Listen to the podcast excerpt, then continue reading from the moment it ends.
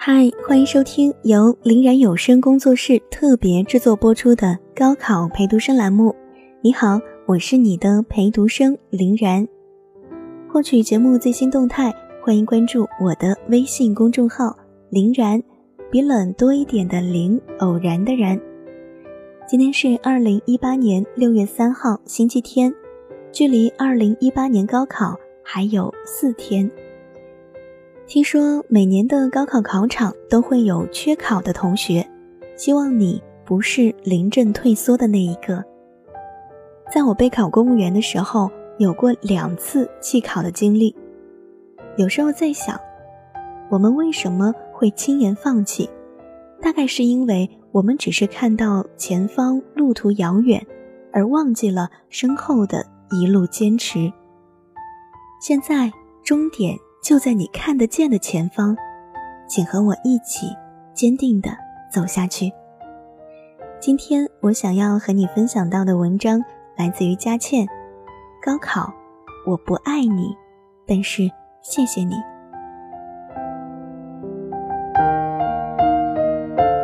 你正在高三的教室里，每天吃很多营养品，体重不断上升，但脸色。仍然是不健康的惨白。总会有做不完的练习卷，看不完的辅导书。有人去保送了，有人考艺校了，大多数人还是如同你一样，需要脚踏实地的面对那如同生死鬼门关的高考。每天倒计时，教室后面黑板上那不断减少的数字。让你透不过气来。学校请来了校友做演讲，你看着讲台上的人，闪闪发光的大学校徽，觉得离自己相距几亿光年。书包越来越重，每天一清早出门，天黑了才步履沉重的离开学校。无论怎么做考卷，无论怎么认真。总是得不到满意的分数，记住的东西太多，再去想却又什么都不记得。你没有参加过什么作文大赛、奥数比赛、机器人大赛，每天读书看似很苦，周末还要上各个补习班，仍然免不了夜深人静。恨自己是一个平凡到有千千万万个自己在世界上那么苦苦的活着的 loser。有那么一刹那，问自己：这么辛辛苦苦拼命的为了什么？我不知道要不要告诉你，这些到底都有没有答案？人生大多数事情，你在做的时候。都没有答案的。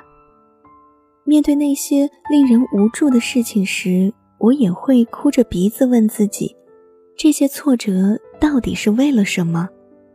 你觉得自己对读书突然没有了兴趣，好不容易经历了那么多年的摧残，在一刹那对于人生有了新的感悟，在不早不晚，就在现在，快要高考的时候，就这样。没有了冲劲儿，只剩下一股空虚。当父母家人都在期盼着你，当老人家每次塞给你一点零用钱，说“好好读书，别垮了身体”，你又突然知道，不能离家出走，不能放弃。这个时候，不是一个人在考试了，小小身体里背负着那么多喘不过气的压力。可是，就是不知道未来到底是个什么样子。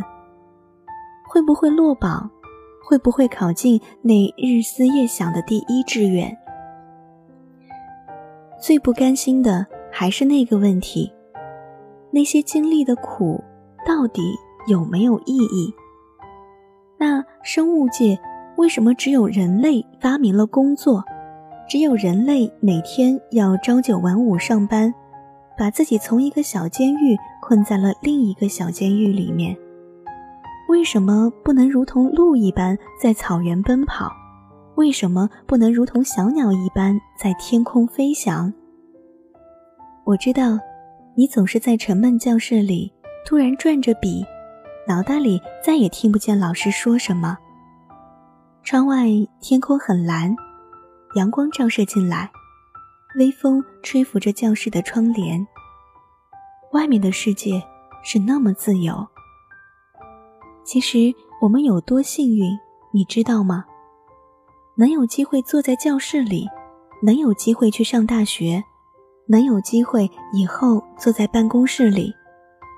我不是思想品德或者心理健康的老师，告诉你和农村孩子和身患绝症的同龄人比起来有多好，只是告诉你，现在的这一切，一步步过来的你，都是 OK 的。你的未来就是因为有这么无穷的可能性。而那么好玩，那么值得去期待。你好奇的问我，这世界上会不会有除了高考之外的其他的活法？对，是有的。他们的确过得很轻松，但是到了大学就很紧张。我们没有权利批判别人的国家度过青春的方式。也没有资格去羡慕别人的教育体系。其实，我有一位在荷兰的大学老师曾深深感慨过：以后孩子一定要送去中国接受小学、中学教育。也有在西班牙的时候读到新闻说，中国基础教育在世界屈指可数。现在的你还困在一群同龄人中，觉得自己很平凡。可是，当你走出集体，眼观世界，却又会有另一种豁然开朗的感慨了。说到底，人就是一路踩着挫折往上爬的。年轻的时候，所有积蓄的经历，都是日后一笔可观的财富。好，你又要和我说，谁谁谁看起来总是很轻易就成功了，谁谁谁因为拿了港澳同胞甚至外国的护照。所以直接进去了你想要去的学校，又是那个谁有个有钱有权的爸爸，谁谁家的家人亲戚就是学校的校长。当你和我不甘心地说着这些的时候，我只想问你，那和你有什么关系呢？当你打从心底为这些人的走捷径而愤怒的时候，为什么不去多背几个单词，多读一篇散文？你已经高三了，之前也早就见过那些不公平现象，你也能够想到，未来这样的人还是会有。社会那么大，这样的人只是会更多而已。再问你这句话，那又和你有什么半点关系吗？无论这个社会是不是看个人实力，或者昏庸之极，或者更绝望的是脚踏实地的生活的人。总会怀才不遇，你还是你。所谓生命到底是什么？让我们即使知道不是明天，就是后天，或者几十年后死掉，还是要那么用心认真的活呢？那就是去经历，去让自己受伤害，去让自己勇敢爱所爱的人，去让自己好好欣赏这个美丽的地球。无论晴天雨天，所有的一切都是生命的奇迹。人的快乐其实很简单，物质永远只是基础。去把你喜欢的事情认真做好，那就会带来无穷的快乐。做一个四肢健全的平凡人，其实是一件多么幸运的事情。正因为一切都很平凡。才那么有力量去追寻自己想要的明天，才那么坚定走自己的路，不依靠别人，只是用自己的双手和脑袋，去把眼前的事情做好，无论最后结果怎么样。聪明的你又会和我说，这个社会很现实，他们只看成绩，只看学校出身。你会和我说，没有好的学校就找不到好的工作。你会和我说，同班的人会因此看不起我，如果没有进到重点的话。对，我也听过这些话。我曾经的中学，大家那张本应是青春的脸上，都刻着这些充满愁苦的字眼。